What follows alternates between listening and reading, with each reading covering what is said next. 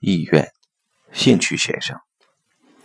如果在意识的第二阶段，行为的动机是义务的话，那么在第三阶段，行为的动机则是意愿即个人的意愿。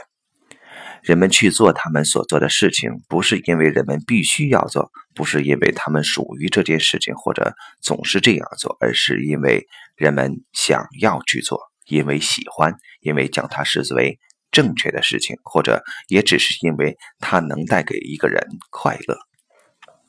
是的，是的，兴趣先生，我儿子的小学老师略带讽刺地说，但同时也有些垂头丧气。当他在辅导课上指责我八九岁大的儿子没有将足够的心思用在他的书法上时，我的儿子回答他说：“我没有兴趣写好它，我没有兴趣作为他行动的理由。”这在五十年前是完全不可想象的，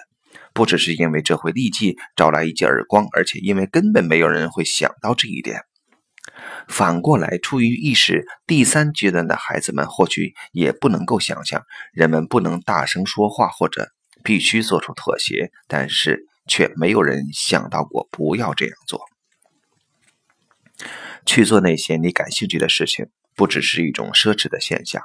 即使是在境况更为糟糕的年代，人们仍然要去做那些自己感兴趣的事情，并得到自己想要的东西。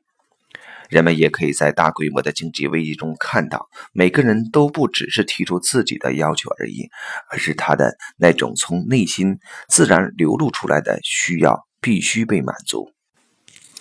在意识的第三阶段，产生了一种趋势。如同在青年时期，即这种内心满足的必要性没有被这样看到和被这样承认，所以便存在着一种普遍的怀疑，认为人们的内心需求都是假装的。再夸张一点说，即群体意识为每一种满足内心需要的必要性都平添了一份道德感，而这份道德与自我意识是相悖的。然后。人们对于自由的追求便由此而止步了。